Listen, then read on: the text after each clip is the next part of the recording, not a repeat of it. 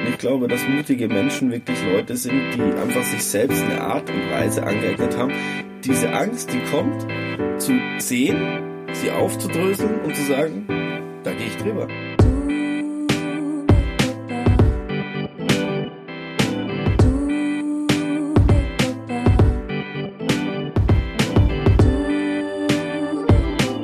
Wie war denn deine letzte Woche, Raffi? Was war denn für dich wichtig oder bewegend letzte Woche? Also letzte Woche war eigentlich ähm, sehr stressig, weil einige Sachen äh, zu tun waren in der Arbeit, sonst so nebenher einiges. Aber ich bin dann immer so am Ende der Woche ähm, zwar fertig, aber auch irgendwie froh, dass man halt so viele Sachen erledigt hat. Ähm, da bin ich echt irgendwie so mittlerweile froh, wenn man so ein bisschen Haken hinter Dinge setzen Mhm. kann. Das ist eigentlich so die letzte Woche gewesen. Und bei dir, Wally? Ja, auch ähnlich, wie die Raffi schon sagt, wir hatten einfach viel neben der normalen Arbeit auch noch ähm, zu handeln und zu managen. Produzieren gerade noch einen Song für jemanden und ähm, haben auch selber ein bisschen, dass wir schauen, dass wir uns richtig aufstellen für dieses Jahr. Wir haben auch Pläne gesch oder Pläne zu schmieden dieses Das Jahr. ist und voll erwachsen jetzt wollen, mittlerweile, wollen gell? Dinge angehen. Meinst du, weil ich mal einen Kalender gekauft habe, in Ja, dem wir jetzt haben Dinge Kalender eintragen? es ist enderwachsen mit Ihr 31 haben wir es heiratet. geschafft. Hades. Ihr heiratet dieses Ja, Jahr? Ja, stimmt, ja, das stimmt. Genau. Ja. Nee, aber so, ich fühle mich da schon krass erwachsen, weil man so Entscheidungen trifft und so. Das, ja. ich Genau, also da war viel letzte Woche Ja. von Entscheidungen und von, Ja. oder immer noch schwingt vieles gerade mit. Wie haben wir gestern im Radio gehört, im Moment ist eine Zeit, Achtung, es ist jetzt ein bisschen Esoterik-Alarm angesagt. Nee, sie haben nur gesagt, dass es irgendwie eine Zeit ist, in der ähm, viel Umbruchsenergie in der Luft ist und sensible Menschen, die also Menschen, die sensibel sind, das auch mitnimmt, aber es einen Umbruch in positiver Hinsicht bedeutet. Also Wali wird Find ich mitgenommen. Nicht mal. Alles klar. Wird gar nichts. nein. Nein, nein, nee, ich merk's auch voll. Also, ähm. Gut, Nein. und um ist- jetzt dich auch mal zu schneiden. Hajan, wie war es denn bei dir letzte Woche? Nein, sag mal. Aber ist es nicht immer so, dass Anfang des Jahres immer so eine Aufbruchsstimmung und Umbruchsstimmung herrscht irgendwie? Ich finde, die Leute machen sich da immer so einen, so einen Druck, dass dieses Jahr muss alles so und so sein und Das ist auch am meisten los im Fitnessstudio. Absolut, ja, natürlich. Die Leute machen sich einfach einen unglaublichen Stress, der eigentlich gar nicht sein muss. Also letzte Woche war bei uns relativ stressig auch, muss ich Ja. sagen, weil wir einen Umzug haben. Äh, Die Partys zieht jetzt äh, für drei Monate ins Ausland. Muss sie gleich mal erzählen, aber ähm, dann habe ich natürlich auch versucht, sie zu unterstützen, ihr zu helfen. Und ähm, war schon relativ stressig. Ich finde, Umzüge sind doch immer so ein Thema, wo man sich davor denkt, alles gut. Das sagt der Und, Herr, der an äh, dem Tag, wo der Umzug stattfinden sollte, erstmal beschlossen hat, er geht ins Fitnessstudio und dann zum Friseur. Und ein paar Stunden in ist man dann schon so gestresst, dass man sich dann anschreit. Also das ist irgendwie jedes Mal so. Ja, das ist dann echt jedes Mal so. Aber das Die Gute natürliche ist, Essenz ich der wollte gerade sagen, da seid ihr, glaube ich, nicht alleine. Also Mhm. Umzüge haben wir ja auch schon einige mitgemacht und das irgendwann liegen die Nerven einfach blank. Boah, stressige Situation, ey, zwischen Weihnachten und Neujahr, hör mir bloß auf. Ja. War zum Beispiel auch so ein Ding, da kochen dann die Emotionen mal hoch. Ja. Ja, ja. Habe ich gehört, soll es geben, ja. Wie war denn zum Beispiel deine letzte Woche? Wie hast du das denn wahrgenommen? Ja, also meine letzte Woche war, ich weiß gar nicht, wo ich anfangen soll. Irgendwie ist so viel passiert. Also ich habe Anfang des Jahres ja Examen geschrieben, ähm, als zweites Staatsexamen. Und dann waren das eigentlich die ersten, also ab der zweiten Woche des, des, von 2020 habe ich ja Examen geschrieben und das ging ja dann zwei ganze Wochen und und dann letzte Woche Freitag bin ich aus der letzten Prüfung rausgestolpert, dann ähm, bin ich erstmal in ein Koma gefallen. Tatsächlich, also ich habe mich um 10 irgendwie ins Bett gelegt an dem Freitag. Ähm, das war dann der 17. Und dann habe ich mich ähm, schlafen gelegt und bin am nächsten Tag erst gegen am Abend irgendwie dem- aus dem Bett aufgestanden, weil ich so durch war irgendwie von den Klar. letzten Wochen und von der ganzen Anspannung, die dann irgendwie abgefallen ist und dann musste ich auch gleich anfangen, die Wohnung auszuräumen und habe angefangen, mein ganzes Zeug zusammenzupacken, weil für mich geht's jetzt, wie Hayan schon gesagt hat, jetzt erstmal für drei Monate wieder ins Ausland und ähm, ja, und ich habe meine Wohnung untervermietet und ich, vielleicht übertreibe ich es auch immer total. Immer wenn jemand meine Wohnung untervermietet, dann richte ich die her, als wäre das ein Hotelzimmer.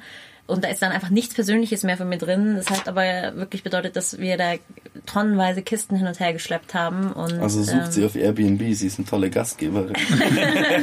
ich bin tatsächlich eine wahnsinnig tolle Gastgeberin. Ich habe auch meinem Untermieter, habe ich dann auch ähm, einen super süßen Brief dagelassen, so einen dreiseitigen mit so Tipps und was er machen kann. Und ja, voll krass, voll krass.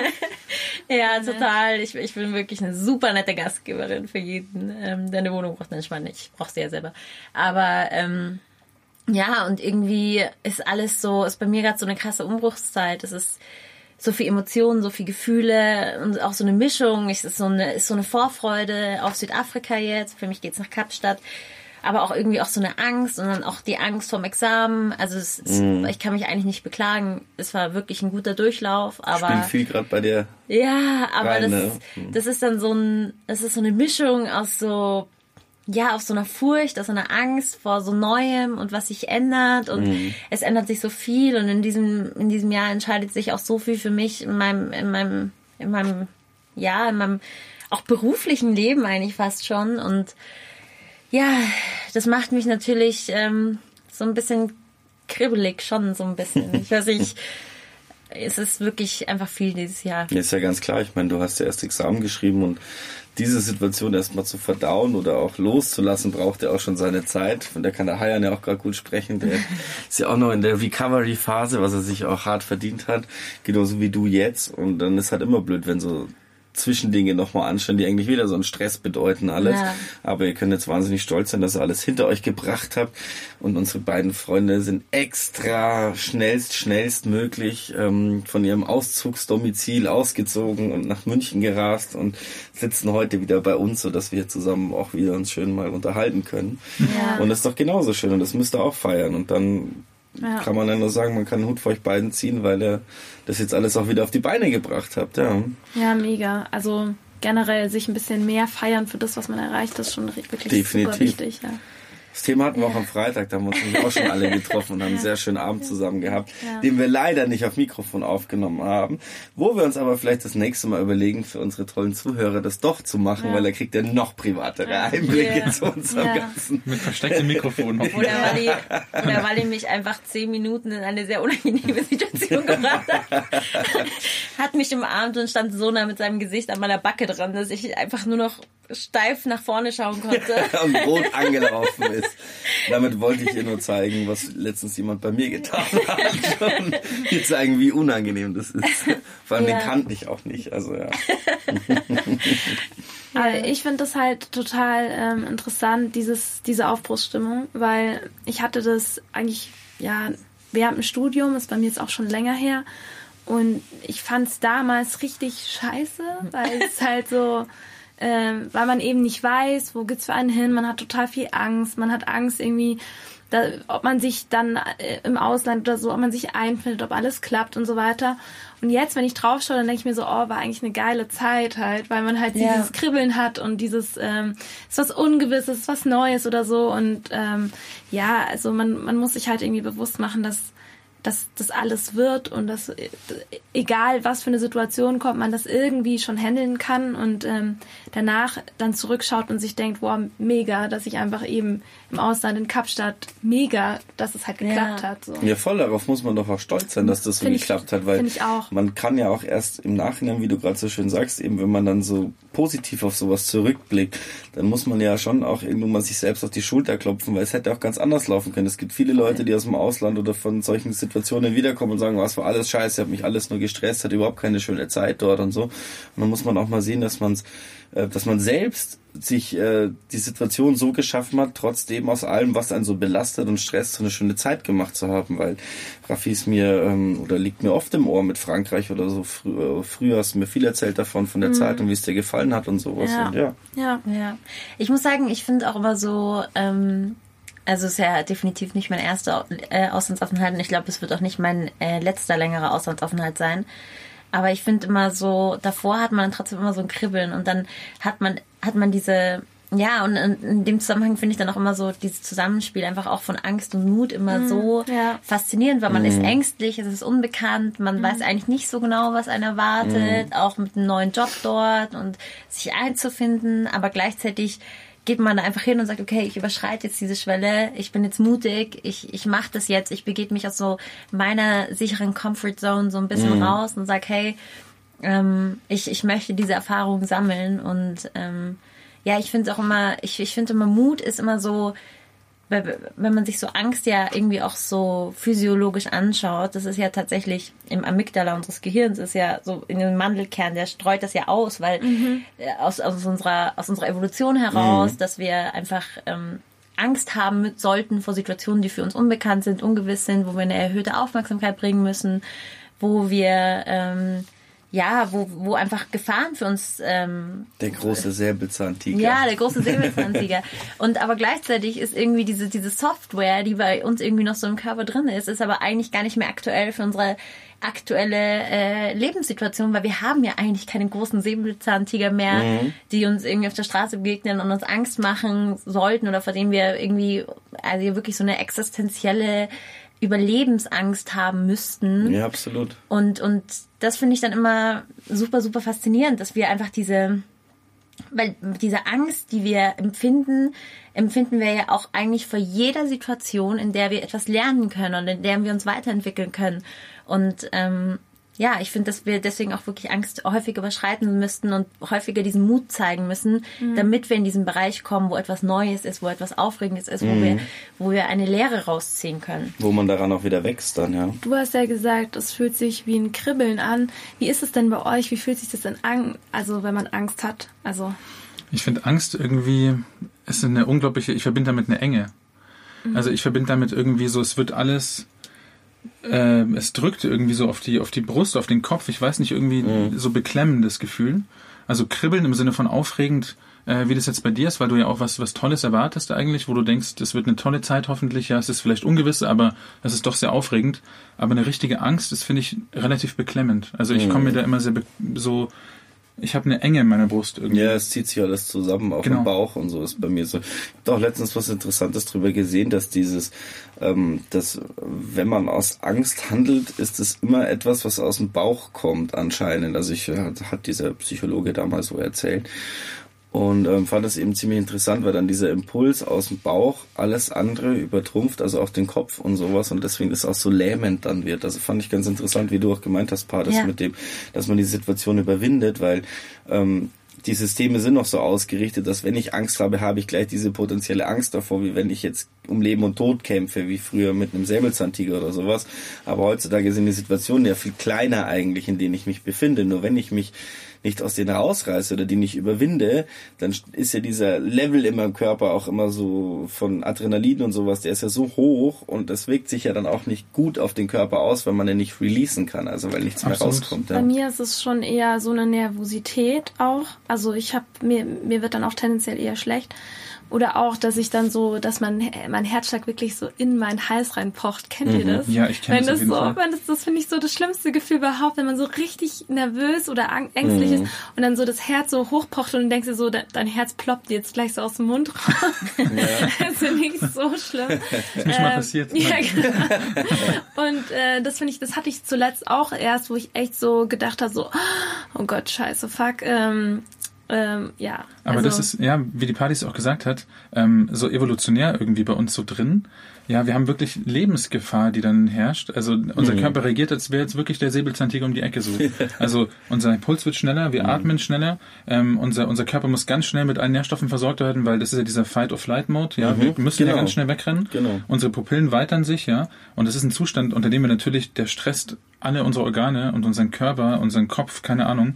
Ähm, also darunter zu leben ist unglaublich anstrengend. Und deswegen, mhm. man merkt ja auch oft Situationen, wo man wirklich Angst hatte wenn die vorbei ist, dann ist man unglaublich befreit, mhm. weil einfach diese Anspannung im Körper weggeht und man dann irgendwie runterkommt und abends extrem gut schlafen wird, weil man sich denkt, boah, bin ich jetzt erleichtert. Genau, wie die Last, die von ja. den Schultern kommt, so wie man ja auch in diesen und, Sprichwörtern sagt. Ja. Und in der Situation ist mir zum Beispiel persönlich aufgefallen, in Situationen, wo ich Angst verspürt habe, ähm, das Bewusstsein für, das, für die Atmung irgendwie unter Kontrolle zu kriegen. Mhm. Also wenn ich dann Angst hatte und angespannt war oder auch nervös war, mhm zu atmen, so in den Bauch rein zu atmen und ruhig zu atmen. In dem Moment habe ich gemerkt, okay, meine Atmung ist nicht mehr hier oben in der Brust so und ganz, ganz schnell und ganz, ganz so oberflächlich, sondern ganz tief zu atmen. Ja. So, das entspannt den ganzen Körper. Also das hat mir zum Beispiel immer extrem geholfen. Mhm. Voll süß, das hat meine Ja. Mama nämlich auch immer zu mir gesagt. Echt? Ja. Immer vor Prüfungen oder so, okay, scheiß dir nicht auf, setz dich hin.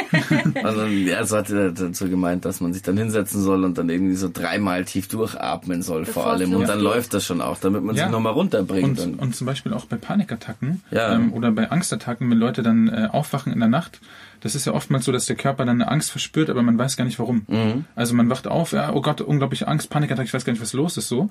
Und ähm, dann sollte man eigentlich aus dem Bett aufstehen, weil sonst verbindet der Körper dann Bett und Angst.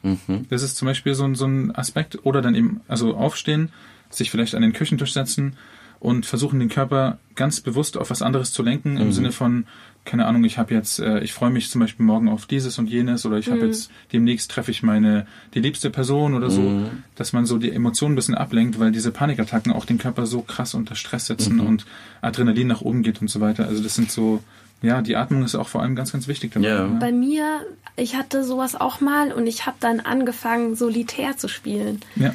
Und mittlerweile ist es so witzig, weil ich habe, ähm, das, das hat vor Solitär Jahren. Profi. Ja, mittlerweile spiele ich halt Spider Solitär auf Level gewagt, ja. Ja. Nee, weil, Legt weil, euch nicht mit der Raffi an. Outlaw. nee, weil ich halt, weil ich halt wirklich da angefangen habe, weil das wirklich hilft, wenn du eine so eine Art wirklich Attacke hast, dass du dann dass dich fokussierst auf was. Und bei mir hat es halt geholfen, dass ich mich wirklich auf was fokussieren muss, was auch nicht so leicht zu zu lösen war jetzt. Und da hat Solitär war für mich irgendwie echt so richtig krass, dass ich dann einfach gesehen habe, ich komme runter allein, wenn ich die Karten hin und her schiebe, so dass ich dann mich darauf fokussiere, dieses Blatt jetzt irgendwie zu lösen so. Ähm, und das hat bei mir echt viel geholfen. Ähm, was ich total ähm, interessant oder crazy finde, ist einfach, dass die Leute, dass die unterschiedlichsten Leute vor unterschiedlichsten Dingen Angst haben.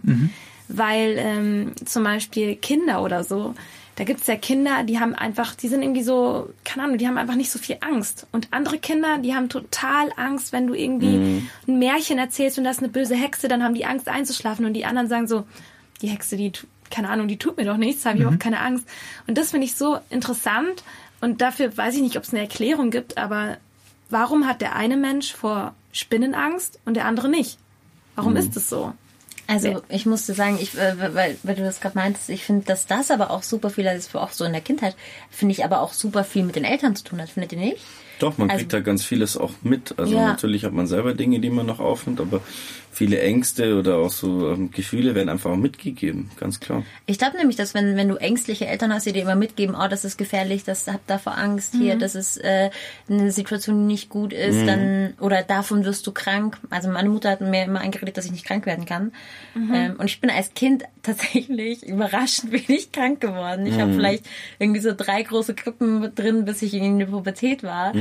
Ähm, und habe auch irgendwie, also ja, und sie hat mir aber immer eingeredet, dass ich einfach nicht krank werden kann und dass ich Mindset. ja, dass ich vielleicht vielleicht ist es, weil es gibt ja heute so diesen riesigen Trend darauf, irgendwie so dein Kind so zu briefen, das oder auch auch sich selber zu briefen und dein Mind over Body und ich ich ich trainiere mein Gehirn so sehr, dass dass ich meinen Körper vollständig kontrollieren kann und ich glaube, dass meine Mutter das irgendwie schon immer gemacht hat mit uns.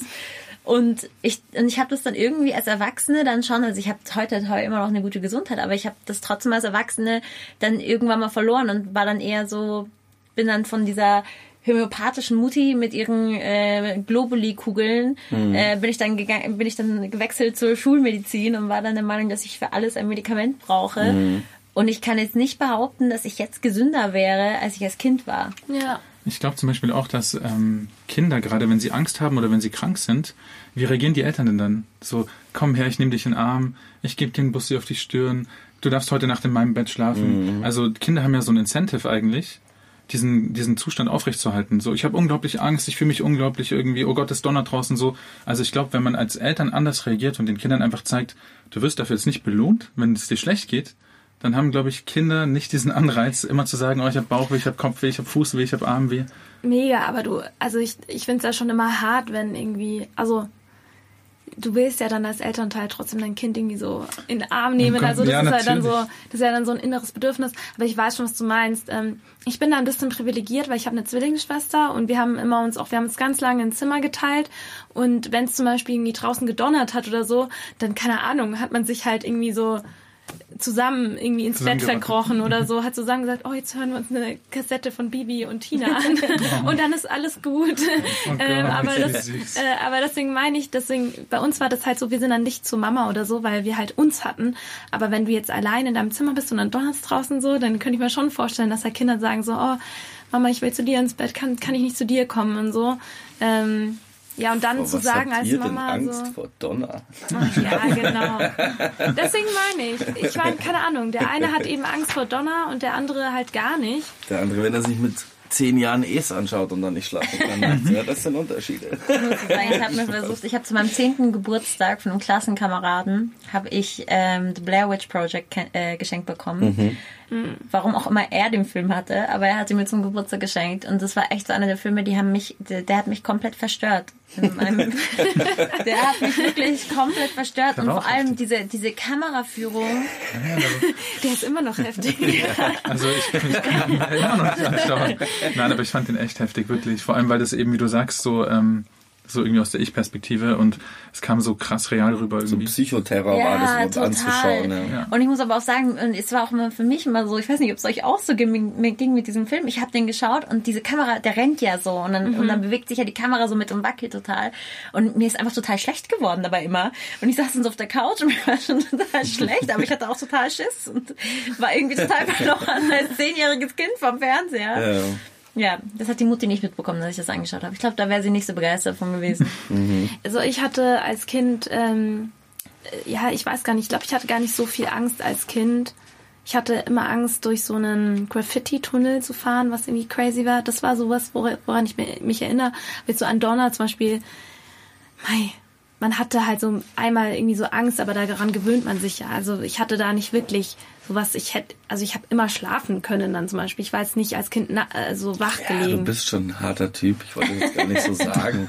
Darum Oder geht's nur doch mal gar vergleichen, nicht. weil ihr alle über Donner geht's- gesprochen habt. Und ich dachte mir so, Moment mal, mit 10 hatte ich Angst vor, vor Nein. anderen Sachen. Aber ich, bei mir haben Ängste, glaube ich, eher erst eingesetzt, ähm, dann so in der Pubertät. Da hat es wirklich angefangen, dass es mich so beschäftigt hat, wirklich.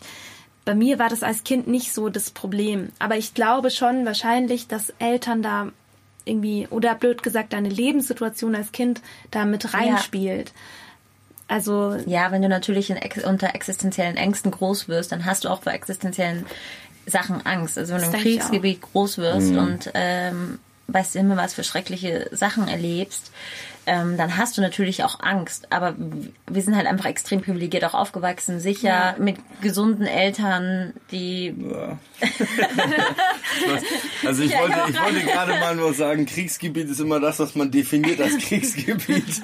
Und ob man so privilegiert ist, wenn man zwar, ähm, also natürlich von dem Faktor her, dass man jetzt nicht in einem Kriegsland lebt, das auf jeden Fall. Also das möchte ich auch gar nicht abstreiten oder so. Aber ich denke halt, dass wenn du zu Hause deinen Kriegsschauplatz hast, bei deinen Eltern oder sonst irgendwas, das auch deine Kindheit sehr beeinflusst und das Ja, auch nicht für dich definitiv. ein Gefühl ist von Geborgenheit. Also es ist dir wurscht, ob woanders auf der Welt Krieg ist, da empfindest du den Krieg zu Hause als Krieg, so quasi. Ja, klar, ich meine, wenn deine Eltern sich die ganze Zeit bekriegen, dann ist es halt echt, ja, klar. Aber ich will nur damit sagen, dass bei mir in der Pubertät wahnsinnig viele Ängste aufkamen, die meines Wissens total irrational waren. Also die, Ja. die hatten jetzt ja nicht, das war jetzt nicht so mit, ähm, ich habe jetzt Angst vor Spinnen, weil die sind eklig, sondern es war halt eher was, ähm, ich habe plötzlich eben Angst, man wacht nachts auf und hat irgendwie Angst, einfach nur weil man so Angst hat. Also man hat gar keinen richtigen Grund, das hast du ja vorhin schon gesagt, Hayan. Also von daher, das, das meinte ich, das hatte ich wirklich erst so, keine Ahnung, wann hat denn das angefangen? Mit 14 oder so hat es vielleicht oder 15, so halt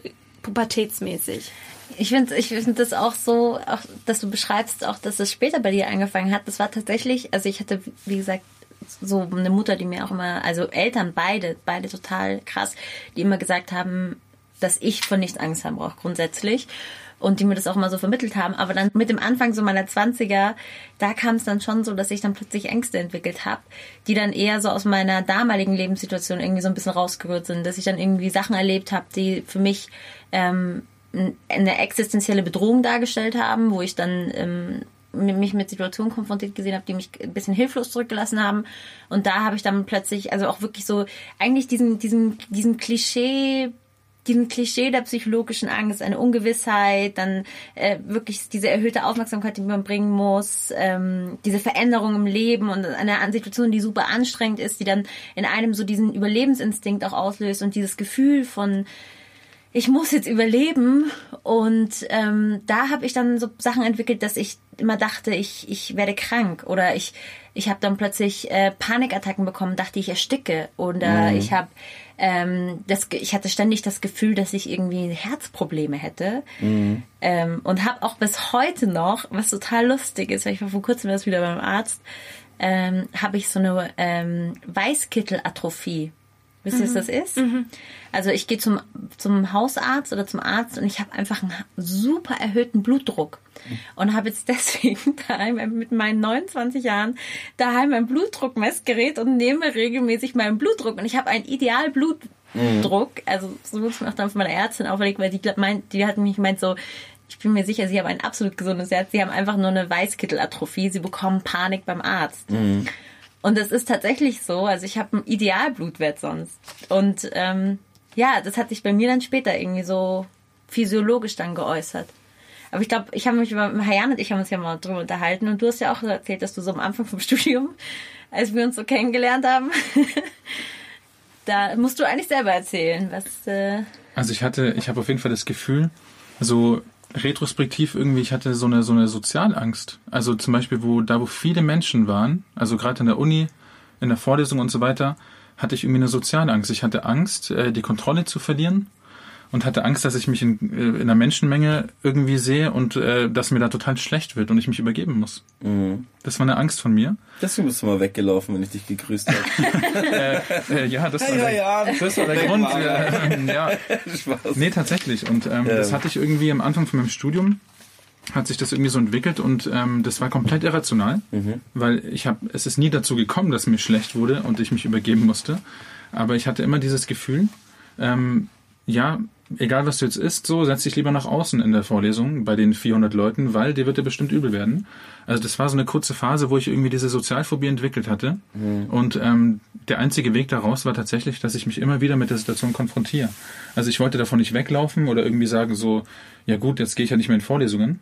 Das habe ich dann aus anderen Gründen gemacht, aber nicht aus der, nicht aus der Sozialphobie heraus. Aber tatsächlich, also ich glaube, mhm. das ist ein Thema, was auch ähm, viele Leute betrifft, so Sozialphobien, dass man irgendwie vor irgendwas Angst hat, aber sie es auch gar nicht erklären kann. Ja. Also das hat sich bei mir einfach so entwickelt, ist dann auch einfach wieder weggegangen. Ja, ich habe da letztes Mal einen ganz interessanten Satz gehört, der mir eigentlich auch jetzt echt im Kopf geblieben ist, irgendwie, dass man halt ähm, immer dazu geneigt ist, sich sehr viele Probleme zu machen und die vor allem auch im Kopf zu machen. Also es ist, entsteht oft im ähm, eigenen Kopf einfach dieser Gedanke und daraus kann sich so viel mehr entwickeln und daraus kann sich so ein, eine große Angst entwickeln oder eine ja, einen Respekt vor etwas oder sowas, aber es ist trotzdem so, dass oftmals in unserem Leben 90 Prozent oder 80 Prozent, ist ja auch egal wie viel, aber auf jeden Fall ein dominanter Anteil eigentlich von dem, was man denkt, was man für Probleme im Alltag hat, dass die gar nicht auftreten, weil es einfach nur was, was im Kopf ist und wirklich nur sehr geringer Anteil davon einen in der Realität trifft. Und wenn man sich dem irgendwie bewusst wird und dann auch mal versucht, in solchen Momenten, wo man solche Gedanken hat, zu sagen, hey, hey, hey, hey, ähm, komm mal runter, ja. weil irgendwie ist es gerade so, dass ich selber hm, verstärke, als das Problem wirklich da ist und lass es mal auf mich zukommen. Dann hat man auch ähm, eine ganz andere Herangehensweise an das Ganze und hat nicht so einen Respekt oder gleich so eine riesen Angst vor der Situation und ist dann nicht so gelähmt oder so, sondern... Ja, also ich weiß, was du ja. meinst, weil klar, man, man hat dann so eine Lähmung, ähm, verspürt dann diese Lähmung, aber ähm, es ist wahnsinnig schwer, finde ich, wenn du schon mal in dem Strudel drin bist, mhm. da wieder rauszukommen. Am besten ist es, wenn man wirklich schon vorab, also so Art präventiv, sich darauf einstellt, dass wenn du zum Beispiel in den, in den Vorlesungssaal gehst, dann weißt du ja schon davor, oh, ich habe jetzt, also das, da könnte ich wieder Angst bekommen. Das wäre so ein Trigger, wenn mhm. irgendwie, keine Ahnung, 400 Leute da sind. Dann ist es eigentlich schon besser, wenn man sich davor bewusst macht, ähm, okay, ich, warum habe ich, warum stresst mich das so? Warum kann ich, also ähm, dass man davor schon versucht, Lösungen zu finden und auch so ähm, Hilfsmittel oder ähm, Werkzeuge zu finden, die einen dann da rausholen aus dem Strudel, weil wenn du einmal drin bist, dann ist es wahnsinnig schwer, finde ich. Absolut und halt vor allem sich halt bewusst machen, so Ängste sind immer irgendwie Szenarien, die meistens, wenn man sie wirklich formuliert, bewusst formuliert, mit, mit, dem, mit, den, Wörtern, mit den Worten beginnen, ähm, was ist wenn? Ja. ja. Was ist wenn? Was ist, wenn mir das Geld ausgeht und ich arm werde und auf der Straße leben ja. muss? Was ist, wenn ich die Reise anfange und die einer raubt mich aus und ich bin dann komplett alleine auf mich gestellt? Hey, sag sowas nicht. Ja, zum Beispiel. nee, zum Beispiel so, was ist wenn? Und, und dieses Was ist wenn ist halt ein Szenario, was wir uns in unserem Kopf eigentlich mhm. erzählen, eine Geschichte, die wir uns erzählen, die wir halt aber glauben. Weil wir dann irgendwie glauben, ja, es kann ja wirklich sein, dass. Und ich glaube, wenn man sich dann irgendwie das bewusst macht und das auch bewusst formuliert und sagt, was ist wenn, mhm. aber das dann halt positiv formuliert. Also, was ist wenn ich diese Reise mache und überhaupt nichts passiert? Was ist, wenn alles cool wird und ich genau. die beste Zeit meines Lebens habe? Ähm, dann ist es eine Geschichte, die wir uns auch erzählen, aber die ist halt positiv. Mhm. Und die führt dann dazu natürlich, dass wir dann die Angst irgendwie überwinden vielleicht, ja. die wir uns halt in unserem Kopf leider irgendwie produzieren selber. Ich ja. finde, dass Angst überwinden ganz viel damit zu tun hat, auch ehrlich zu sich selber zu sein, weil zum Beispiel gerade solche Sozialängste oder so, ähm, das, das hat, finde ich, viel damit zu tun, dass man vielleicht sich selber eingesteht, ähm, okay, ich habe da irgendwie, ich habe irgendwie Angst, vielleicht nicht genü zu genügen oder ich habe Angst, ähm, dass ich da, dass mich andere ablehnen oder so. Und ich finde erst, wenn du dann auch wirklich da reingehst in dieses, in dieses, ähm, in dieses Angstgefühl und mal erforschst, okay, wa warum ist das eigentlich so? Warum macht mir das so viel Angst? Dann, ähm, dann findet man meistens auch eine Lösung dafür. Vielleicht jetzt keine Lösung, wo man sagt, ah ja, genau, und dann mache ich genau das und dann äh, ist es weg.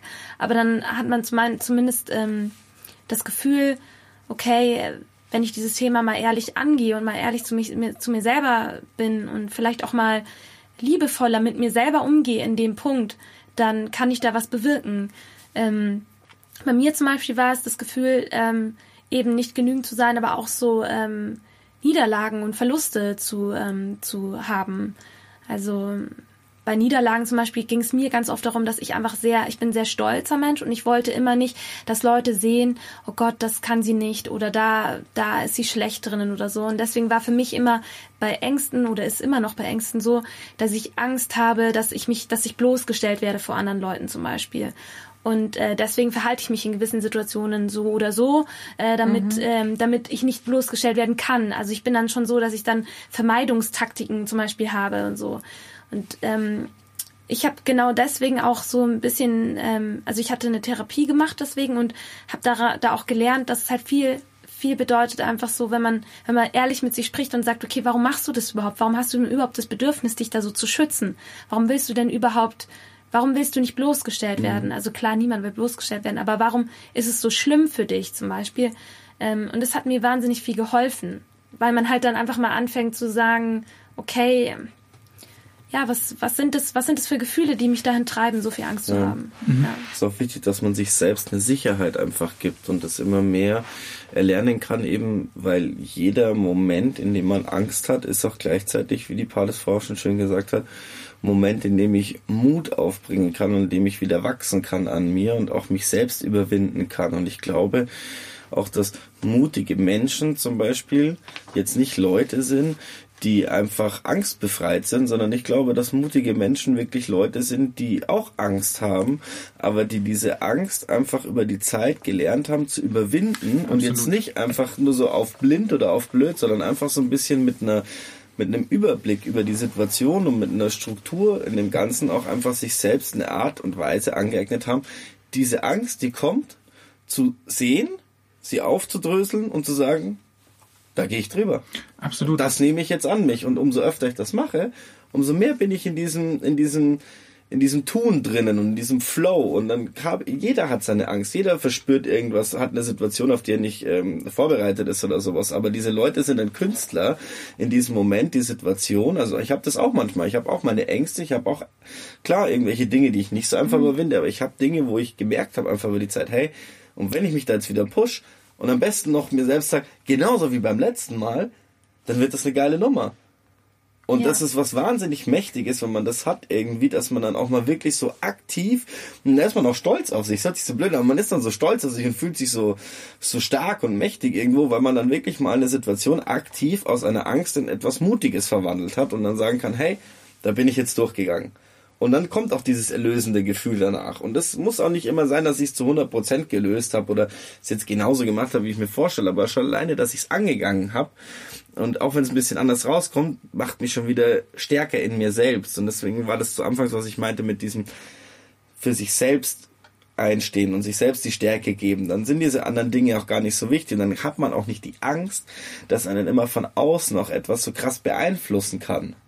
Wisst Ja. ihr, was ich meine? So? Ja.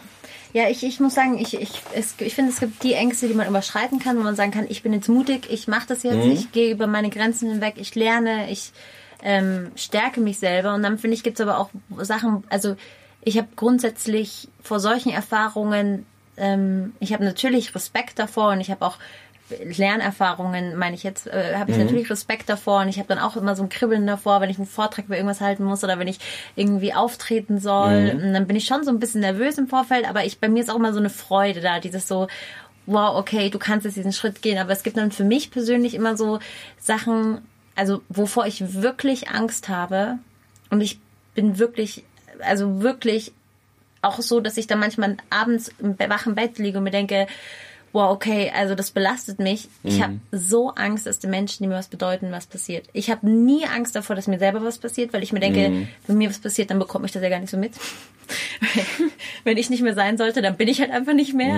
Ähm, aber ich habe so unendlich Angst, dass den Menschen, die mir was bedeuten, was passiert. Und es ist auch wirklich, dass ich dann abends da liege und mir denke, ich, ich, ich kann mir diesen Moment, ohne eines meiner Elternteile dazustehen, kann ich, das ist so, da, da spüre ich dann jetzt schon so einen Schmerz oder dieser Gedanke, dass, dass mein Bruder, Gott, ich muss auf Holz klopfen, der Aberglaube kommt durch, aber ähm, der Gedanke, dass ähm, meinem Bruder was passieren könnte, das ist für mich wirklich so, dann sitze ich da und, und das kann ich dann rational auch gar nicht beschreiben. Also ich sitze dann da und, bin- fühle mich so hilflos und wirklich, das ist mir gestern Abend erst passiert, bin ich mitten in der Nacht aufgewacht und habe mal herangeweckt, ich so, Gott, was mache ich für meine Eltern, was passiert? Ich könnte es nicht verkraften. Also das sind so, ich, ich kann alles im Leben verkraften und ich weiß, dass ich alles durchstehen kann und nichts, es nichts gibt, was mich stark aus den Fugen hauen wird wahrscheinlich. Aber das ist etwas, wo ich heute schon weiß, dass ich das unglaublich schwer also überstehen könnte.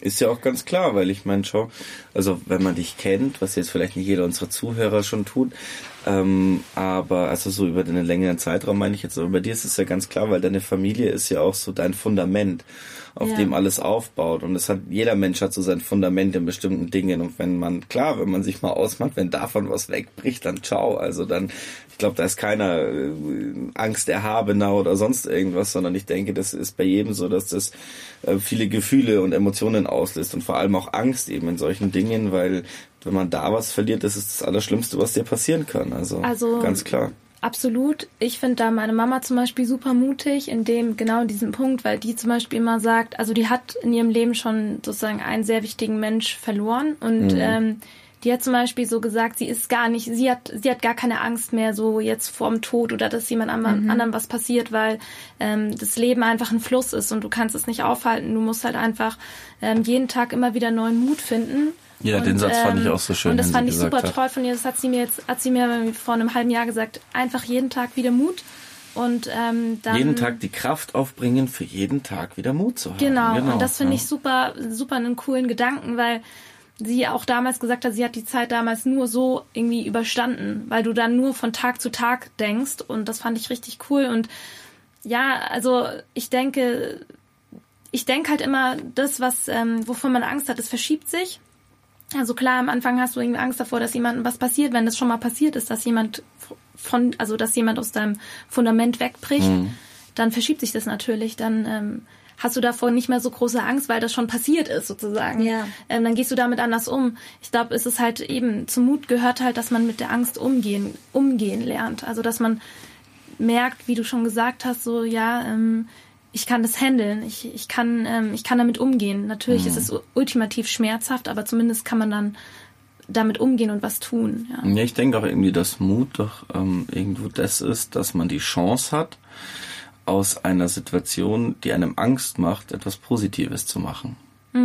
Ja, finde ich auch gut. Weil man ja immer dann die, diesen, diese, diese Kraft braucht, es anzugehen. Und das ist doch irgendwie dann der Mut, der dahinter steckt. Dieser, dieser eigene Antrieb, jetzt sich aus dieser Situation zu befreien. Weil wenn man darin verharrt, dann wird man ja nur ängstlicher. Oder ist ja, also es bildet sich ja daraus kein Mut. Der bildet sich ja immer nur, wenn ich gegenlenke gegen das oder wenn ich aktiv es angehe irgendwo.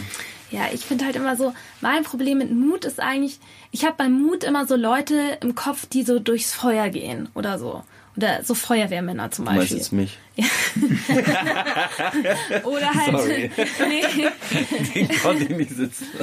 nee, oder, also keine Ahnung, wisst ihr nicht, was ich meine? So Leute, die halt irgendwie so, keine Ahnung, aus einem Flugzeug springen Ja. und irgendwie so, weißt du, so. Bungee-Jumpen gehen. Ja, so, solche Ja. Sachen, das Aber habe ich im Kopf so. Ich finde es aber cool, dass du das sagst, weil gerade Feuerwehrmänner, ähm, das Haus brennt und die rennen halt rein. Ich meine, natürlich haben die auch Angst. Natürlich, aber die Angst leben sie halt nicht, sondern sie machen es halt trotzdem. Sie machen es halt, weil sie sagen, gut, es ist mein Beruf. Ich wurde trainiert, ich weiß, wie ich damit umgehen muss. Ich weiß, was ich zu tun habe, was ich zu vermeiden habe und was ich halt zu tun habe, klar. Aber ähm, ich glaube nicht, dass sie keine Angst haben. Also das haben wir jetzt, glaube ich, äh, hast du auch super gesagt, Vali, und du gerade auch, Raffi.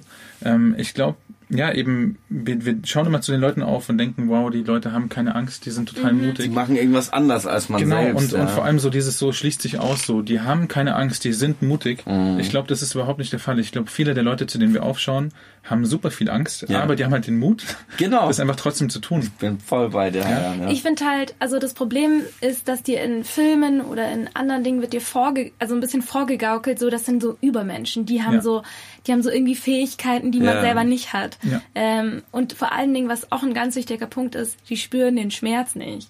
Also ich Ja. finde immer so, wenn ich zum Beispiel Angst habe, das fühlt sich ja immer so schmerzhaft an, dass ich mir denke, das das kann ja wohl nicht sein, dass der, der mutig ist, genau den gleichen Schmerz fühlt, weil sonst würde er nicht mutig sein. Also Ja, das, das ist halt stimmt. genau das. Und, und was ich auch immer, ähm, was ich auch immer zum Beispiel gesehen habe in Talkshows und so, da sehe ich immer Leute, die manchmal da das erste Mal auftreten und da super eloquent sind und super ruhig reden und ich denke mir immer so, wow, dass die irgendwie keine Angst haben. Haben die bestimmt, aber sie machen es ja trotzdem und ich glaube, ähm, dass sie sich halt immer sagen und das habe ich auch neulich, ähm, hatte ich das auch mal eine Situation, wo mir einer dann gesagt hat so, ja und dann hab viel Spaß. Und das fand ich einfach so, also Spaß zum Beispiel und Angst schließen sich schon aus. Und ich finde, wenn man sich dann in die Situation hat, wo man vielleicht Angst hat, wenn man sich dann einfach sagt, hey, aber ich kann ja einfach auch super viel Spaß dabei haben. ja. Ich glaube, das ist so eine, so eine Taktik oder so eine, ja, einfach so ein, so ein Tool, das irgendwie zu überwinden. Wenn man einfach Voll. sich sagt, hey, es macht doch eigentlich mega Spaß. Warum soll ich mich denn auf die Angst konzentrieren? Ihr genau sich Ja. mal aufs Gegenteilige zu konzentrieren. Genau. Genau, weil ich fand das auch gerade schön bei dem, was ihr gesagt habt, mit den, dass man immer denkt, es wären so Supermänner oder irgendwas. Ich finde das so interessant, weil ähm, klar spielen ja diese Faktoren mit rein, dass man das äh, von außen so gezeigt kriegt, aber was eigentlich ein Armutszeugnis auf der anderen Seite ist und das was was sehr viele Leute verlernt haben, also die ich jetzt auch so kenne in meinem Umfeld oder so. Ich will da niemanden schlecht drin, sondern das ist einfach so der Standard und die Leute, die das nicht haben und die nämlich dem erhaben sind, die sieht man dann schon an wie so ein Superheld. Und das ist das Interessante, weil eigentlich sind es alles Menschen, wir haben alle die gleichen Probleme, die sind bei jedem ein bisschen anders gestrickt, aber es sind diese Leute, die dann eben den Mut aufbringen, wie wir jetzt gesagt haben, eine Situation zu verändern. Nur was ich daran meine, ist, dass der Fokus für uns immer darauf liegt, diese Superhelden zu entdecken. Und was ich so schade finde, ist, dass der Fokus weggeht, dass man eigentlich selbst auch so ein Superheld ist, dass man sich selber so sieht. Und ich glaube, wenn man sich selbst da mehr hinbringt, dann kann man auch wieder viel mehr Bäume ausreißen, weil das ist äh, so in der Interaktion, wenn ich zum Beispiel mit der Raffi da sitze und einen Song schreibe oder so und ich, ich, ich ähm, lass sie die erste Zeile hören oder sie zeigt mir das erste Riff, also den ersten Akkord oder sowas am Ding und alles dreht sich um meine oder ihre Gegenreaktion. Alles. Weil in dem Moment mache ich auf und sage, hey, wie findest du den? Den Text, den ich da geschrieben habe. Und wenn sie sagt, geil, und sich so voll drauf einschießt, dann bin ich auch gleich so, boom, dann kommt die, die Energie und dann ist man so, ja, und so in so einer Überzeugung von sich auch, weil man es oftmals von jemandem anderen abhängig macht. Genauso, wenn sie mir einen Akkord sagt und ich sage, boah, der ist geil und spiele es da weiter auf jeden Fall und den nehmen wir schon mal und so. Es ist immer sowas, auch was mit einer Begeisterung des anderen zu tun hat und mit einer Reaktion, die man darauf bekommt. Und wenn man sich halt selbst die Reaktion geben würde, zu sagen, boah, geil, wie in diesem Seminar, keine Ahnung, ich war mit der Raffi auf so einem Seminar, aber dann sagen sie auch, mit der Angst hat das da eben zu tun, dann sagen sie auch, ja, der eine, der fühlt sich schon, ähm, der fühlt sich schon dadurch berechtigt seines Daseins, weil er einfach geboren ist. Und diesen Punkt, den sieht er so überzeugt, dass für ihn alles andere irgendwie so nur noch so durchgehen ist.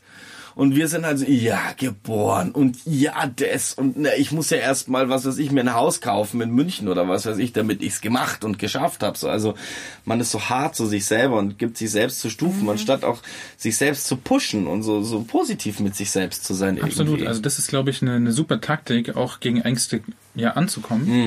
und ähm, einfach stärker zu werden innerlich. Ähm, bei der Angst, die die Partys beschrieben hat, glaube ich, ist es eine Sache, die, wo das ein bisschen schwieriger ist, weil man natürlich das wird nicht besser. Also wenn man Klar. die Leute, wenn man Menschen liebt, wenn man Mhm. Leute um sich hat, die man gern hat, dann will man sie natürlich nicht verlieren. Was ist da, was, was würdet ihr da sagen, was ist da eure Taktik, dagegen anzukommen? Weil ich glaube, das ist, wie gesagt, eine Sache, außer dass man jetzt vielleicht jeden Moment noch bewusster lebt Mhm. und sagt, hey, jetzt sehe ich meinen Papa, jetzt sehe ich meine Mama, jetzt sehe ich Mhm. meine Geschwister, so das noch bewusster zu genießen vielleicht. Mhm. Aber, aber was kann man da denn tun? Also das ist so eine, so eine Frage, die ich mich wirklich oft, oft frage. Also ich, ich glaube, eine Akzeptanz. Weil, ähm, Der Angst meinst du? ja, und, Mhm. und dass es passieren wird. Also, das, dir werden deine Eltern, die, Ja, die Akzeptanz ist Ja. Also nicht? Zyklus. Nicht, nein, also nie, nein, aber- das will ich nicht, nicht das will ich Ihr nicht sagen. jetzt wissen, dass alle mich gerade anschauen, Nein, Palis schnürt gerade die Kehle zu. nein. weil ich schon wieder total panisch Ja, aussehe. ich, aber ich glaube ich glaub natürlich auch ein bisschen Vertrauen ähm, darauf sozusagen, dass man diese Ungewissheit, die dann natürlich entsteht und ähm, dieses, ich, ich stehe auf wackeligen Beinen, dass man sich selber vertraut und sagt, aber ich habe doch eigentlich die Stärke, das ganz gut zu machen. Also Ja, genau, du musst, genau, du musst, du musst Vertrauen in dich haben, dass Ja. du die Stärke hast, das auszuhalten, sozusagen, wenn Ja. das passiert. Aber das, also blöd gesagt, man weiß, also man weiß ja, dass jeder Mensch, jeder Mensch wird irgendwann sterben, so, ja. Und das ist einfach eine, eine, ein Fakt, den kannst du nicht, das ist eine Tatsache. klar. das, das ist, das ist einfach so. Und deine Eltern werden, wenn es richtig gut läuft, dann sind deine Eltern halt, ähm, ha- hat man sehr viel von denen und sehr lange.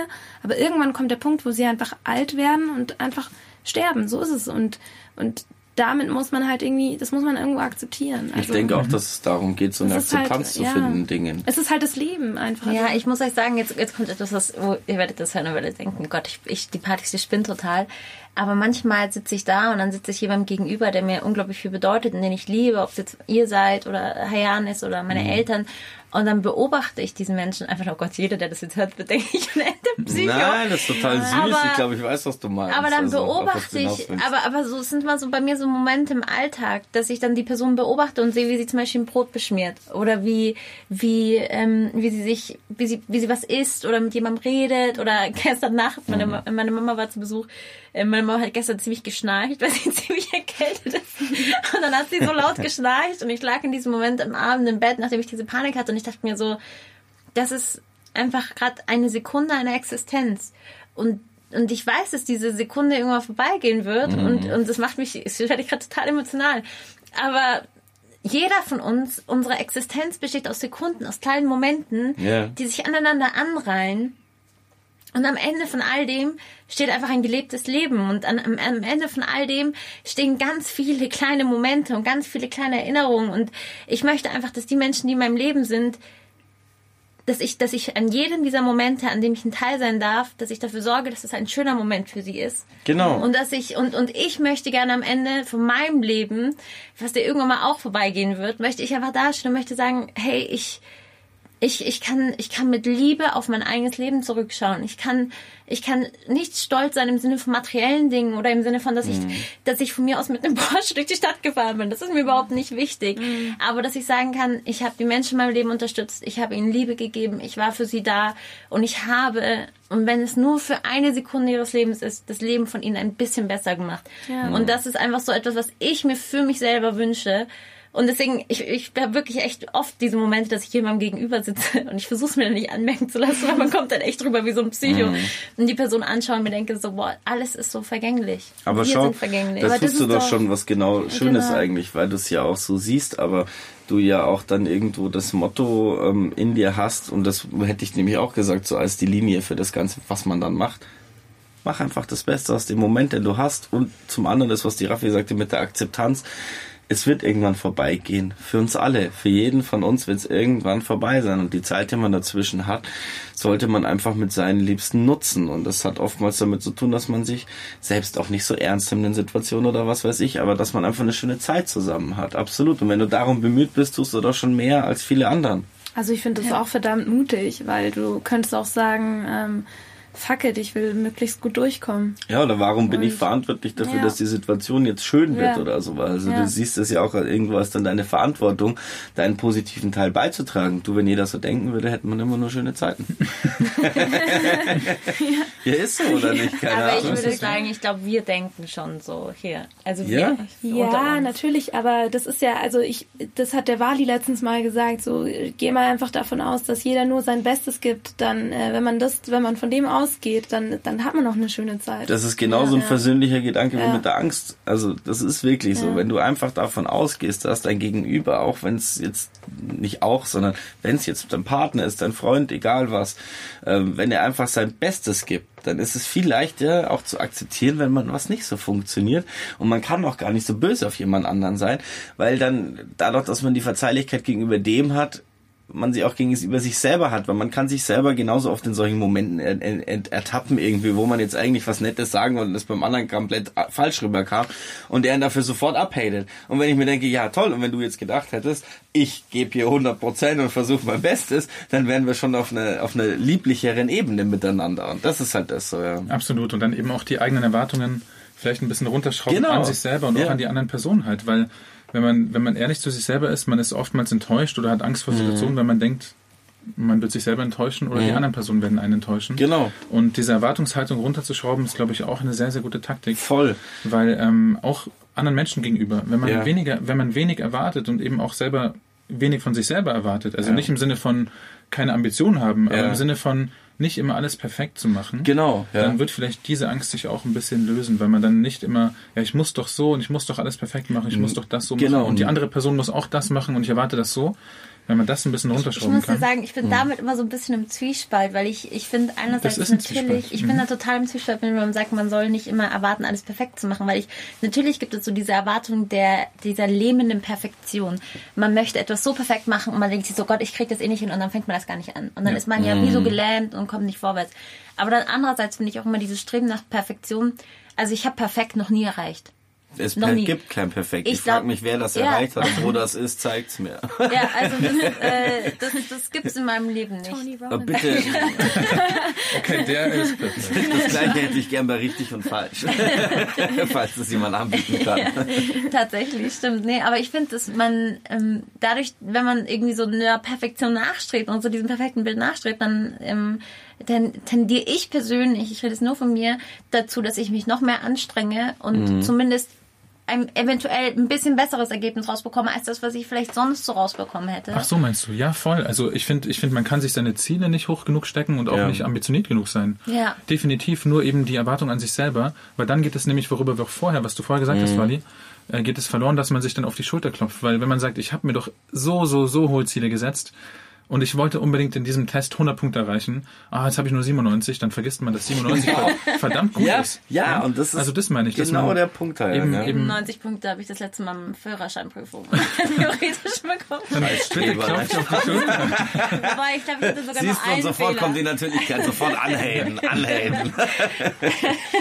Ja, aber Ja, ich stimme dir da absolut zu, Jan. Ja. Wir haben jetzt gesagt, Angst und Mut grenzen sich nicht gegenseitig aus, sondern wenn man mutig ist, dann ist man einfach nur bereit, die Angst zu überschreiten und zu sagen, okay, ähm, wenn ihr jetzt nochmal überlegt, letzte Woche, was so war, wo wart ihr denn, wo habt ihr euch denn so gefühlt, dass ihr einfach gesagt habt, okay, da hatte ich Angst, aber ich habe es trotzdem gemacht und wart eigentlich mutig. Weil dann könnten wir nämlich sagen, okay, wir beenden die Folge mit einem selbstbejahenden und positiven Erlebnis. Na, aber hallo, und ich will dann auch nicht nur von euch vieren das wissen, sondern von anderen Allen. Leuten auch, die uns zuhören. Ja, das, das, das wäre natürlich mega cool. Ja, das wäre cool.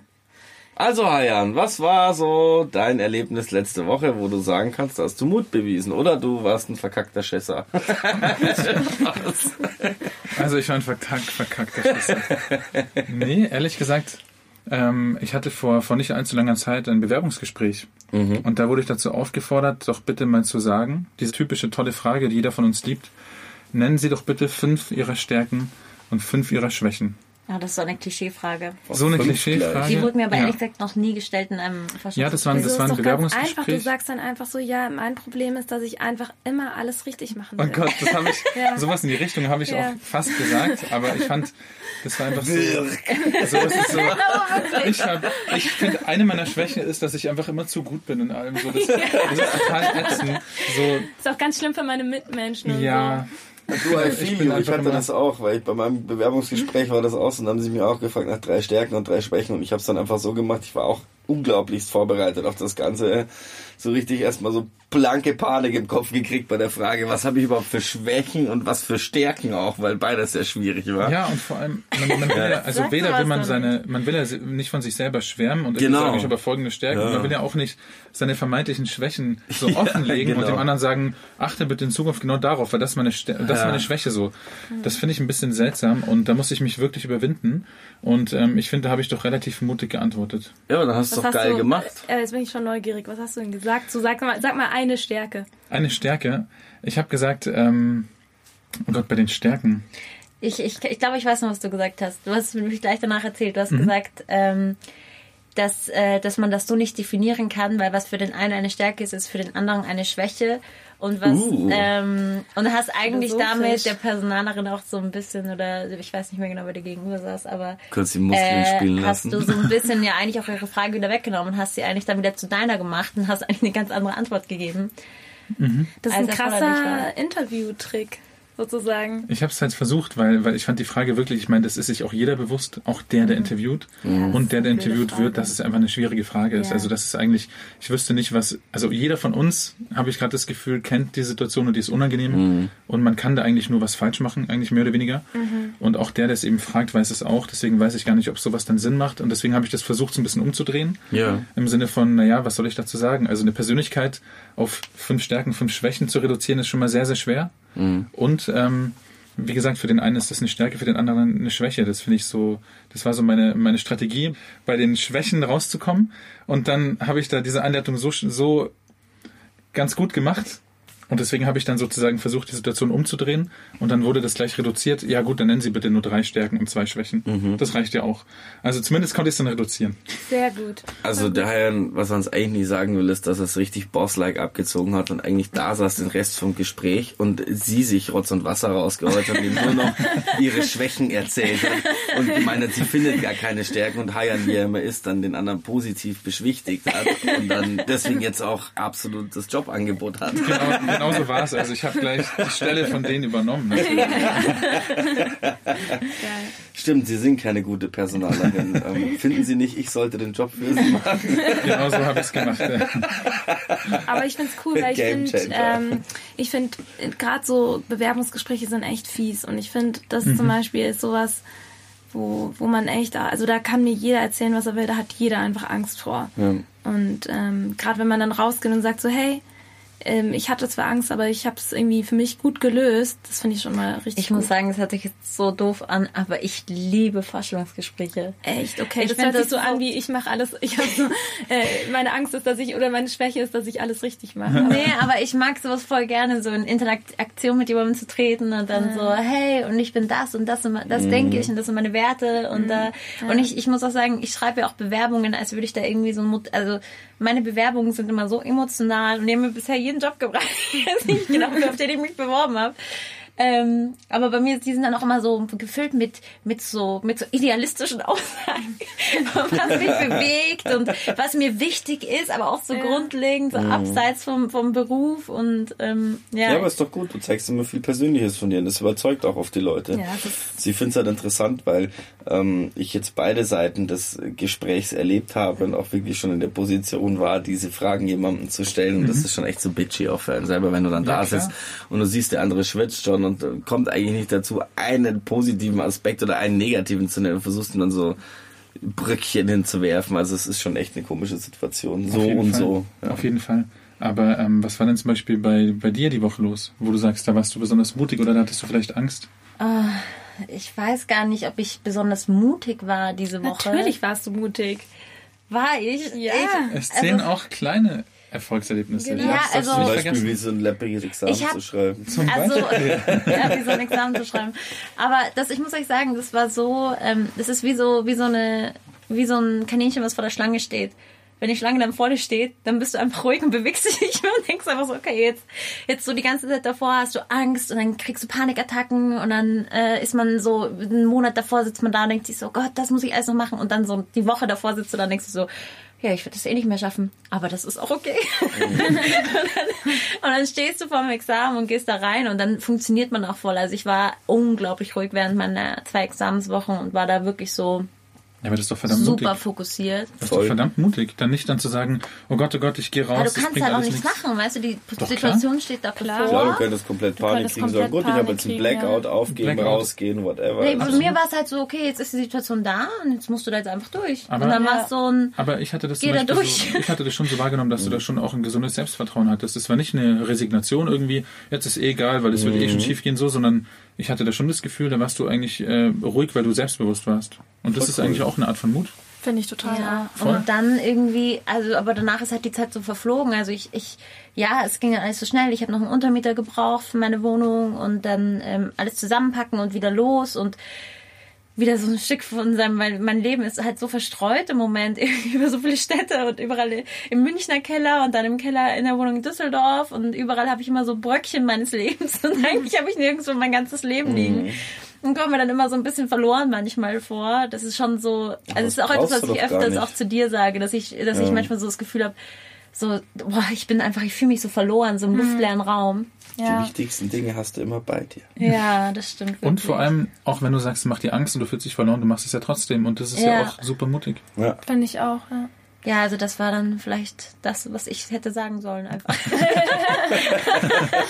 Aber Raffi, jetzt bist du dran. Äh, bei mir letzte Woche ähm, hatte ich einfach in der Arbeit eine Situation, wo ich irgendwie Angst hatte, jemanden meine ehrliche Meinung zu sagen, weil ich finde es in meiner Arbeit super schwierig, jemanden wirklich zu sagen, was man denkt. Aber ähm, ich hatte wirklich da mal den Mut, ähm, das professionell so zu sagen und dann auch, habe auch gemerkt, dass es was bringt, wenn man irgendwie ja, wenn man das einfach versucht, professionell rüberzubringen und dann ist es, kann der andere das auch viel eher annehmen. Ja, und das ist auch Standard und nicht gleich wieder ähm, Mhm. Ja. revidiert oder abschmälert Ja. oder sonst irgendwas, sondern einfach mal sagt, was man denkt und es stehen lässt. Ja, das finde ich genau. Da das gehört ist auch viel Mut zu. Das ist bei mir immer so Das eine Sache. Ich habe immer Angst, dass wenn ich was sage, was jetzt vielleicht nicht so passt oder so, ähm, dass es dann irgendwie, ja, dass der andere mich dann nicht mehr mag, irgendwie mich snitcht oder an anderen Stellen oder so.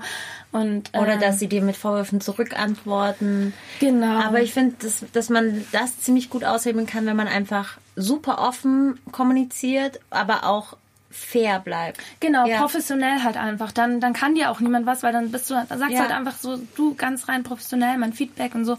Aber selbst das ist für mich manchmal einfach schwer und ähm, ja, nee, da habe ich, war ich meiner Meinung nach mutig, weil ich das da an der Stelle getan habe. Ja. Cool, sehr cool. Richtig cool. Und, und bei dir, Wally, was war letzte Woche? War, hattest du eine mutige Situation? Hm. Ähm, wenn man es so beschreiben kann, schon. Ich habe mir letzte Woche mal das Herz genommen. Es war natürlich auch ein Anlass, aber ich habe letzte Woche jemanden geschrieben, mit dem ich eigentlich nicht viel Kontakt habe und das aus bestimmten Gründen. Ne? Eben trotzdem bezüglich einem Anlass mal wieder zu schreiben. Ja, Ah, ist doch auch das war für mich mutig. irgendwie eine mutige Situation, ja. Das heißt, du hattest, du hattest Angst davor, der Person zu schreiben. Mm, Angst ist so eine Frage, einfach wieder die Überwindung, etwas, das man schon für sich so ein bisschen abgeschlossen hat, auch nochmal wieder aufzumachen, wie so eine Büchse der Pandora irgendwie. Ja, okay, Genau. aber das, das finde ich schon echt, das ist eigentlich echt mutig, weil ich glaube, Ja. da können sich viele Leute auch damit identifizieren. Ja. Und ähm, ja, finde ich, Klar, find hat dann auch wieder Ängste gleich mit sich gebracht, aber Ja, so ist das im Leben, ja. Nee, aber so, ja, sich einfach wieder zu überwinden immer. Es gibt immer Situationen, in denen man Angst hat. Habe ich auch öfter mal, mal, wenn man sich unterhält und irgendwie was sagt, was man jetzt nicht so meint, aber es beim anderen dann eben auch noch falsch ankommt, das dann wieder zu begradigen. Hat man auch Angst und gleichzeitig Mut, in Mhm. dem Moment wieder zu versuchen zu interagieren und das doch jemandem zu, anders zu vermitteln, anstatt da zu stehen und zu sagen, ja, was hast du jetzt für ein Problem? Ich finde, dass ähm, jemanden mal wieder zu schreiben, den man lange nicht gehört hat, es muss ja gar nicht irgendwie eine Person sein, mit der man irgendwie aus Absicht ähm, keinen Kontakt hatte. Das finde ich so schlimm. Da habe ich immer so Angst vor, dass ich irgendwie dann dir wieder den Kontakt aufnehmen und so. Mhm. Also Aber sei ehrlich, wenn du dann, wenn du das dann tust, kommt dann eine ganz, ganz schlimme Antwort und kommt dann irgendwie, was willst du denn das nach der langen Zeit oder kommt dann eigentlich was Cooles? natürlich kommt eher was Cooles, aber Klar. du hast, du machst dir davor eben, du hast dann ein Was wäre wenn Szenario im Kopf Genau. und denkst, ja, die Person ähm, geht dir jetzt gleich an den Kragen, weil du dich ein Jahr lang nicht gemeldet hast. So. Ja. Also, also das fand ich zum Beispiel echt sehr mutig, muss ich sagen. Ja. Hm. Okay. Vielen Dank euch allen für das tolle Gespräch. Ähm, ich finde, dass das echt sehr spannend ist, was so jeder erzählt und ähm, freue mich schon, wenn wir uns das nächste Mal wieder treffen und quatschen. Und ja, wenn ihr Lust habt, liebe Zuhörer und Zuhörerinnen, ähm, stellt euch doch mal selber die Frage, wovor habt ihr Angst? Ähm, wo seid ihr mal besonders mutig gewesen? Und wenn ihr Lust habt, könnt ihr das auch gerne mit uns teilen. Äh, wir sind auf Instagram und ähm, ja, schreibt uns gerne. Wir freuen uns sehr. Lasst uns Ähm, an eurem Leben auch teilhaben. Genau. Und ähm, ja, wir wünschen euch eine schöne Woche, eine schöne Zeit, egal wo ihr seid. Seid mutig. ähm, Auf dann. jeden Fall, das ist immer wichtig, mutig sein. Ja, ja. Macht's gut. Bis Macht dann. euch einen schönen. Tag. Tschüss. Ciao. Servus.